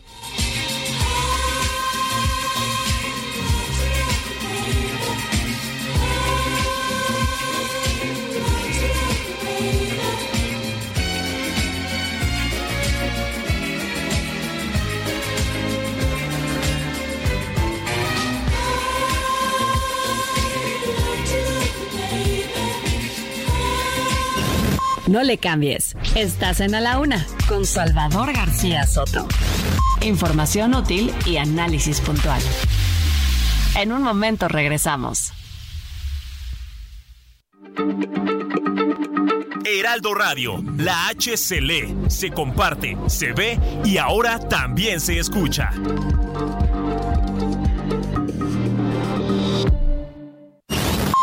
Ya estamos de vuelta en A la Una con Salvador García Soto. Tu compañía diaria al mediodía. ¿Quieres visitar el estado que lo tiene todo? Ven y vive Aguascalientes. Aquí encontrarás un estado seguro, con economía sólida, seguros médicos de calidad y una educación de primer nivel para ti y tu familia. Disfruta de sus increíbles paisajes, adéntrate en sus tradiciones y déjate sorprender por su exquisita gastronomía. Además, contamos con instalaciones de talla internacional para tus eventos y convenciones. Ven y descubre lo que el gigante de México tiene para ti. De acuerdo con una encuesta del Instituto Mexicano de Sexología, solamente el 43% de las mexicanas reporta haber tenido algún orgasmo en toda su vida. Una cifra preocupante, ya que además del placer, el orgasmo tiene importantes beneficios para el cuerpo y la mente de la mujer. Sirve para disminuir el estrés, refuerza el sistema inmune, mejora el suelo pélvico, disminuye los cólicos, actúa de una manera analgésica en todo el cuerpo y favorece el sueño, además de ayudar a quemar calorías y promover una salud emocional y mental. Así que este 8 de agosto, no dudes en celebrar el Día Internacional del Orgasmo Femenino.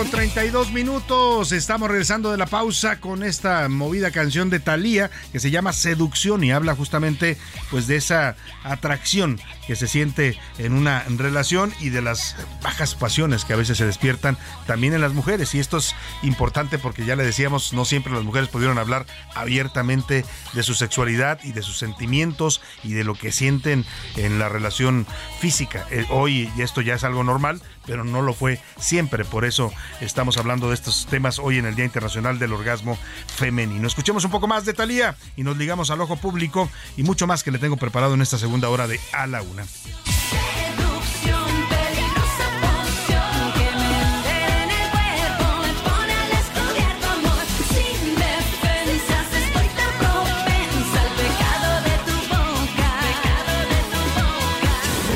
Una, con Salvador García Soto.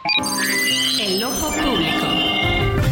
En A la Una tenemos la visión de los temas que te interesan en voz de personajes de la academia, la política y la sociedad. Hoy escuchamos a Maite Azuela en Romper la Confusión. El ojo público.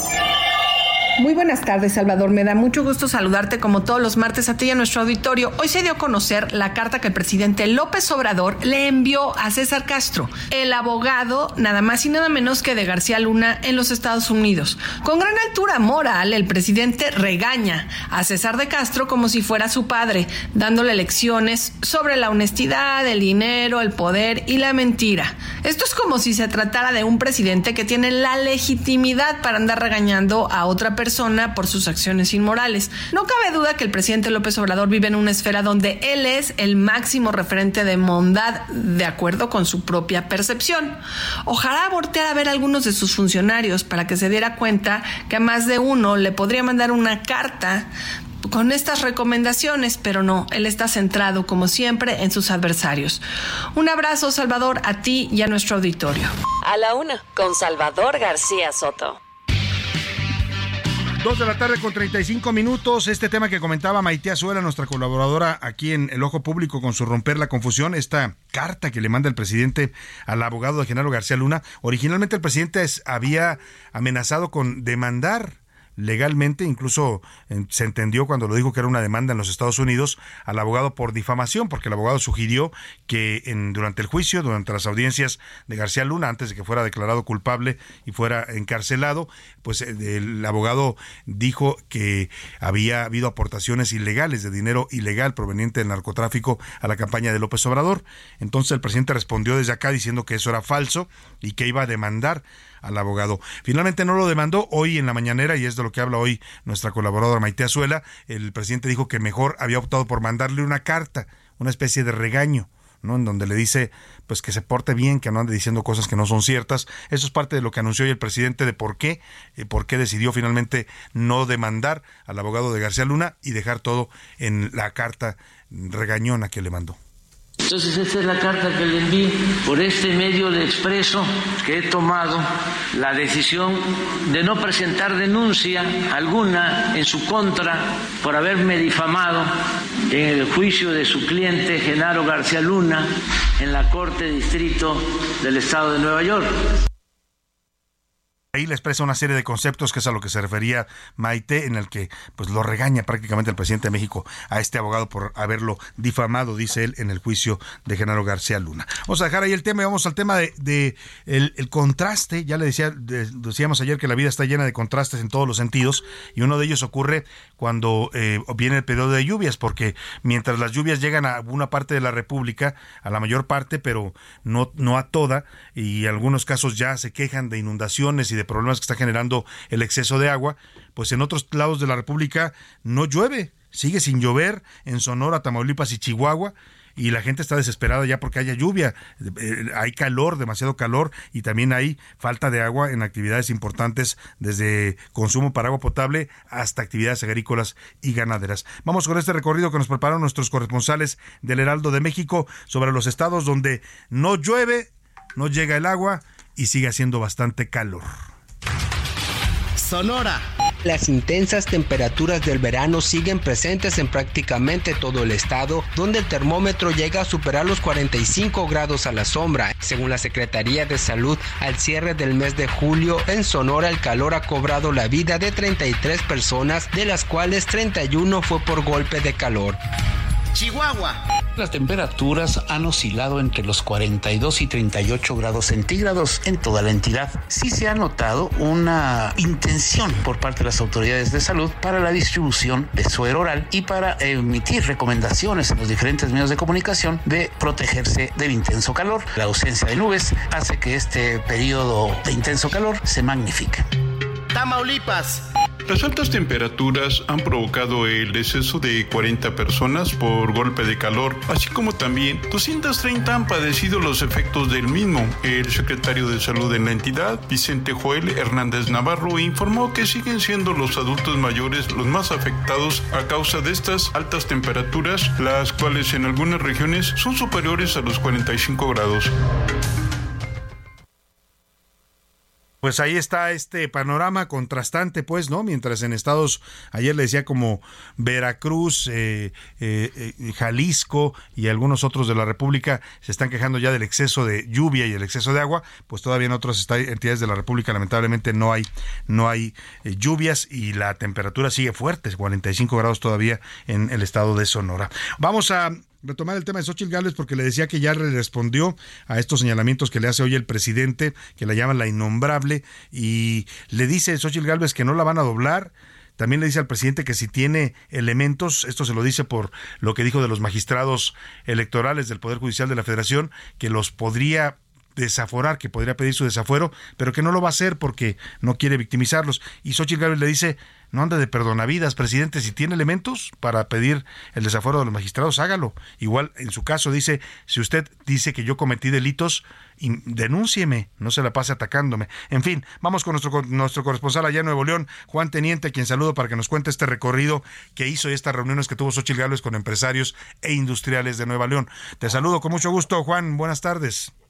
Buenas tardes, Salvador. Así es, como tú lo mencionas, también mencionó que ella ha estado haciendo y ha estado metiendo carreras y que el presidente no ha metido una y lo ha estado ponchando. Pero dentro de esto, también que habló con los empresarios, eh, los empresarios le solicitaron a ella mayor seguridad para ellos como personas, para ser víctimas de extorsión, secuestros y otros delitos, así también como en el transporte, que sabemos en últimas fechas ha habido bloqueos y robo de vehículos. Pero vamos a escuchar lo que dijo hoy la ex senadora Xochitl Galvez Ruiz. Vivían en unos petroleros y yo sigo bateando aquí y haciendo carreras. Eso no es un triunfo mío, es de todos los mexicanos, pues se ordena no divulgar información privada mía y ni, de ningún otro mexicano. O sea, eso está prohibido por la. Por cierto, me dijo que aunque tiene elementos, no le va a entrar ningún desafuero. Yo le digo desde aquí que no ande de perdón está, Juan, lo que dice Xochitl Galvez. Eso fue lo que dijo, eso fue lo que dijo ella. También mencionó sobre los libros de texto que pues deberían de haber consultado especialistas para no cometer errores de ortografía y entre otros de los puntos que ella mencionó es que ha subido, de acuerdo a su percepción en la última semana, unos ocho puntos, lo que pudiera este provocar temor y pánico en, eh, en Morena y en el presidente. Eso fue lo que mencionó hoy después de su reunión con los empresarios de Nuevo León e industriales aquí en Monterrey. Muy bien, pues está interesante esta respuesta que le da Xochitl Galvez al presidente. Gracias, Juan Teniente, te agradezco. Un saludo allá en Nuevo León. Un saludo, Salvador. Muy buenas tardes. Un saludo, hasta luego. Nuestro corresponsal Juan Teniente. Y vamos a retomar el tema de pues esta este hecho histórico que ayer estuvimos recordando, la bomba sobre Hiroshima, que fue la primera que se lanzó para poner fin a la guerra mundial, el 6 de agosto de 1945. Eh, mañana 9 se conmemora el, los 78 años de la otra bomba que se lanzó, tres días después en Nagasaki, que pues también fue igual de letal, eh, fue también el infierno, el infierno en la tierra, literalmente lo que vivieron los habitantes de estas dos ciudades japonesas. Escuche este, esta pieza que nos preparó Milka Ramírez.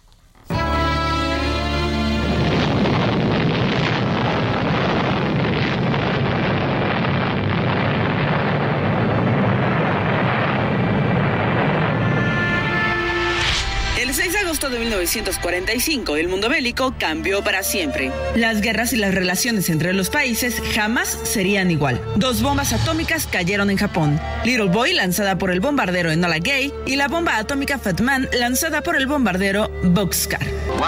Una bomba explotó a 550 metros de su objetivo sin dejar ningún cráter. En julio de 1941, en Asia se creó Prosperidad de la Gran Asia, liderada por Japón y libre de la influencia europea. Los nipones dirigieron su ejército hacia el sur de Indochina, territorio controlado por Francia. Como resultado, Europa y Estados Unidos impusieron embargos comerciales y una disminución del 90% en el suministro del petróleo contra Japón. Así, la Armada Imperial Japonesa atacó la base naval en Pearl Harbor, en Hawái, Estados Unidos, el 7 de diciembre de ese año. Un día después, el 8 de diciembre, Estados Unidos tomó partido de forma activa y definitiva en la Segunda Guerra Mundial, declarando la guerra a Japón. Durante los próximos años, Estados Unidos, Reino Unido y Canadá trabajaron en el proyecto Manhattan para desarrollar la primera bomba atómica. Colaboraron eminencias científicas como Robert Oppenheimer y Niels Bohr. Hemos gastado más de 2 mil millones de dólares en la mayor apuesta científica de la historia y hemos ganado. La investigación terminó con Trinity, nombre que se le daría al primer ensayo atómico realizado en el desierto de Álamo Gordo, en Nuevo México, el 16 de julio de 1945. El 6 de agosto de ese mismo año, la bomba Little Boy, un artefacto nuclear cargado de uranio 235, estalló en Hiroshima.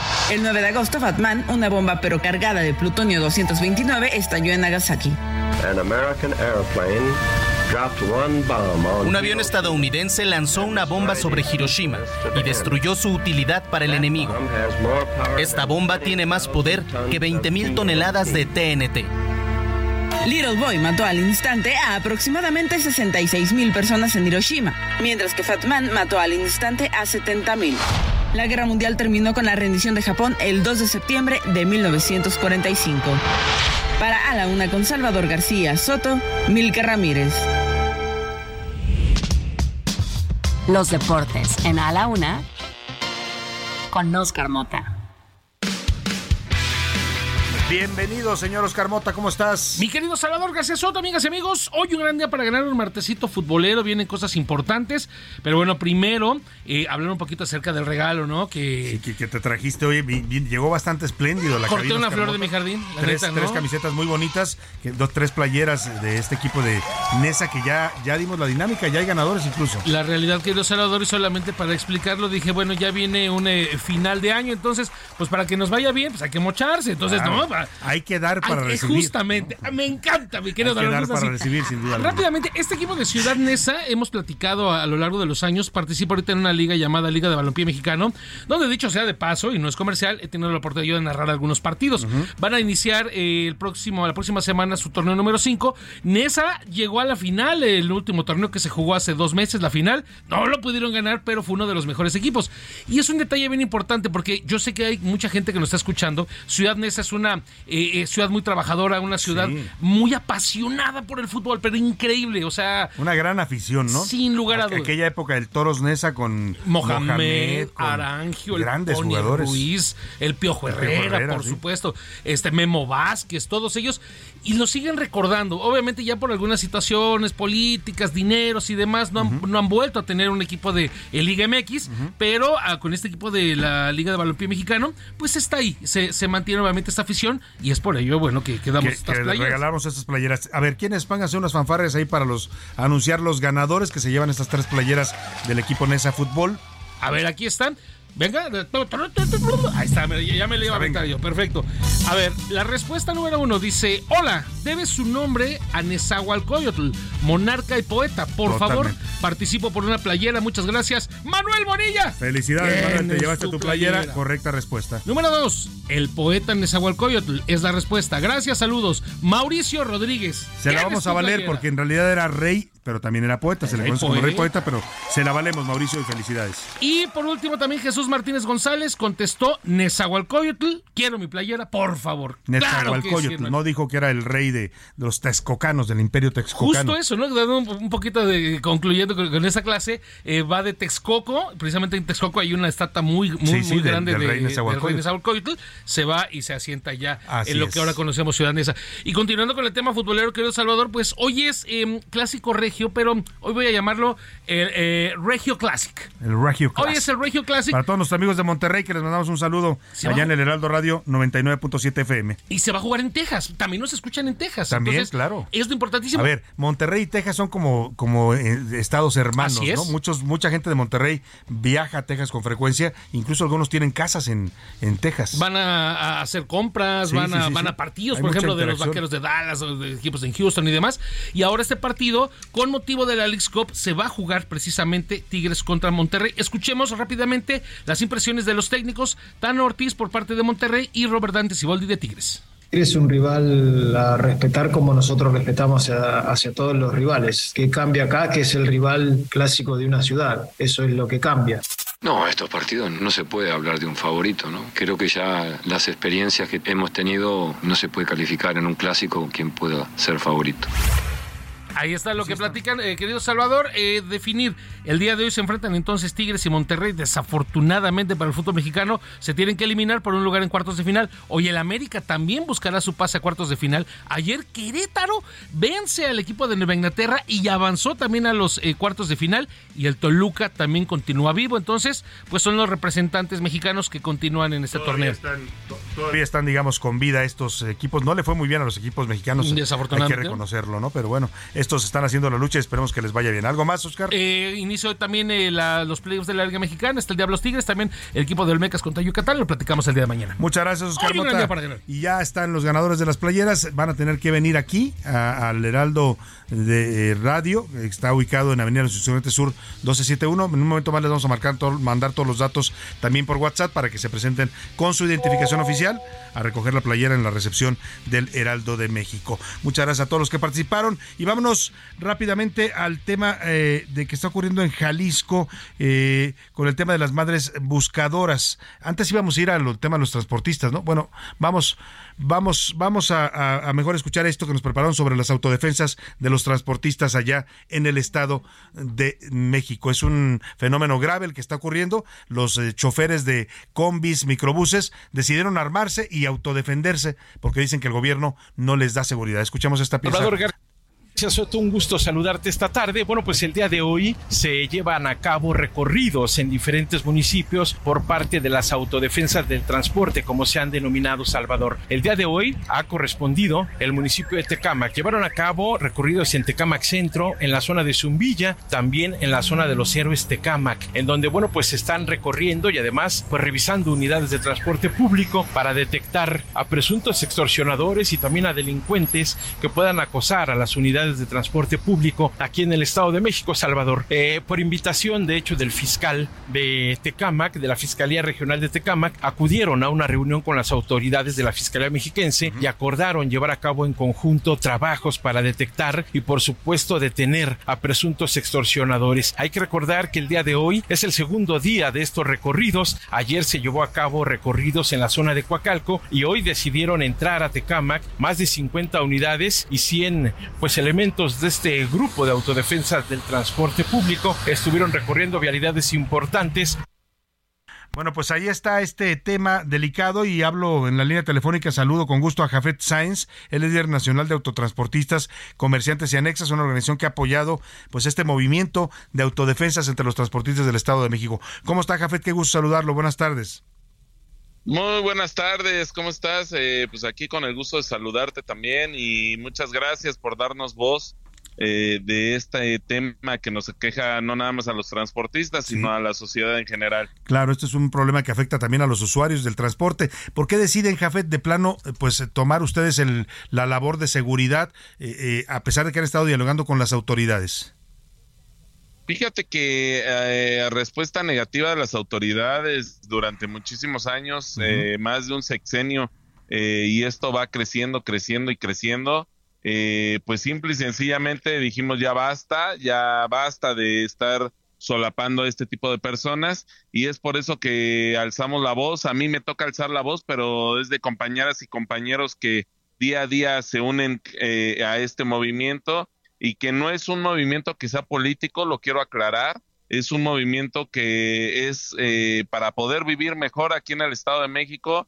Eh, sabemos la situación que vivimos eh, en este estado y que a pesar de que es eh, pues el estado más importante del país, eh, si no en temor a equivocarme, pero eh, no podemos estar viviendo esta situación y menos eh, siendo conurbados a la Ciudad de México. Sin duda alguna. Ustedes lo que denuncian es que pierden demasiado dinero de lo que poco que ganan en este trabajo, pues eh, pagando extorsiones que les cobran 50 pesos diarios para evitar que los golpeen o les quemen sus unidades y ya no están dispuestos a soportar esto. Ahora, Jafet, estos grupos de autodefensa que ya están haciendo recorridos de vigilancia, ¿están armados? No, ningún grupo de, de, de, los compañeras y compañeros que estamos en la calle en este momento estamos armados, tenemos palos y piedras y es con lo que nos estamos defendiendo. Eh, hasta el momento no ha habido ningún conato o alguna situación. Al parecer creo que todos los rateros, todos los que tratan de extorsionar, se fueron por, por obra de, de, de magia. De milagro, ¿no? Eh, porque se defendieron ustedes, ¿no? Porque alzaron la voz, como dices. Pues sí. Sí, y ayer íbamos a entrar a su guarida y la policía estatal tenía un retén, eh, prácticamente no nos dejó entrar y estamos eh, más que sabedores de que pues, fue por eso, porque los protegieron y a raíz de eso se da, o es lo que nos informan, la destitución del comandante Archundia, que era el comandante eh, en esa zona de Coacalco, que casualmente donde se paraba había temas de extorsión. Y por otro lado, pedirle a la Policía Estatal que todavía falta el señor Herminio, eh, que es otro personaje que provoca este tipo de situaciones. Y, y, digo provoca porque al momento que nosotros pedimos que se nos apoye como transportistas, como comerciantes, como sociedad, eh, ellos es la negativa y casual eh, pues voltan para otro lado, ¿no? Sí, o sea que está en un tema de colusión entre grupos de crimen organizado y también autoridades coludidas, es lo que tú nos dices. Se me está acabando el tiempo, Jafet, pero te ofrezco que sigamos conversando mañana de esta problemática y de esta decisión que ustedes han tomado de alzar la voz y de defenderse ustedes mismos. Me parece que es algo muy válido cuando las autoridades no cumplen con esa función. Te agradezco mucho, Jafet, y mañana te contactamos de nuevo. Muchas gracias, muy buena claro tarde. Que sí, estamos a las órdenes. Se nos fue el tiempo y se nos fue el programa, ya no me resta más que despedir de usted, agradecerle mucho el favor de su atención. Lo voy a dejar con Adriana Delgado y el dedo en la llaga. Y ya lo sabe, todo este equipo lo esperamos mañana. Que pase una excelente tarde. Provecho. Hasta mañana. Por hoy termina a la una con Salvador García Soto. El espacio que te escucha, acompaña e informa. A la una con Salvador García Soto.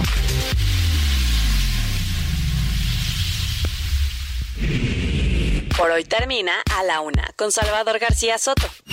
El espacio que te escucha, acompaña e informa. A la una con Salvador García Soto.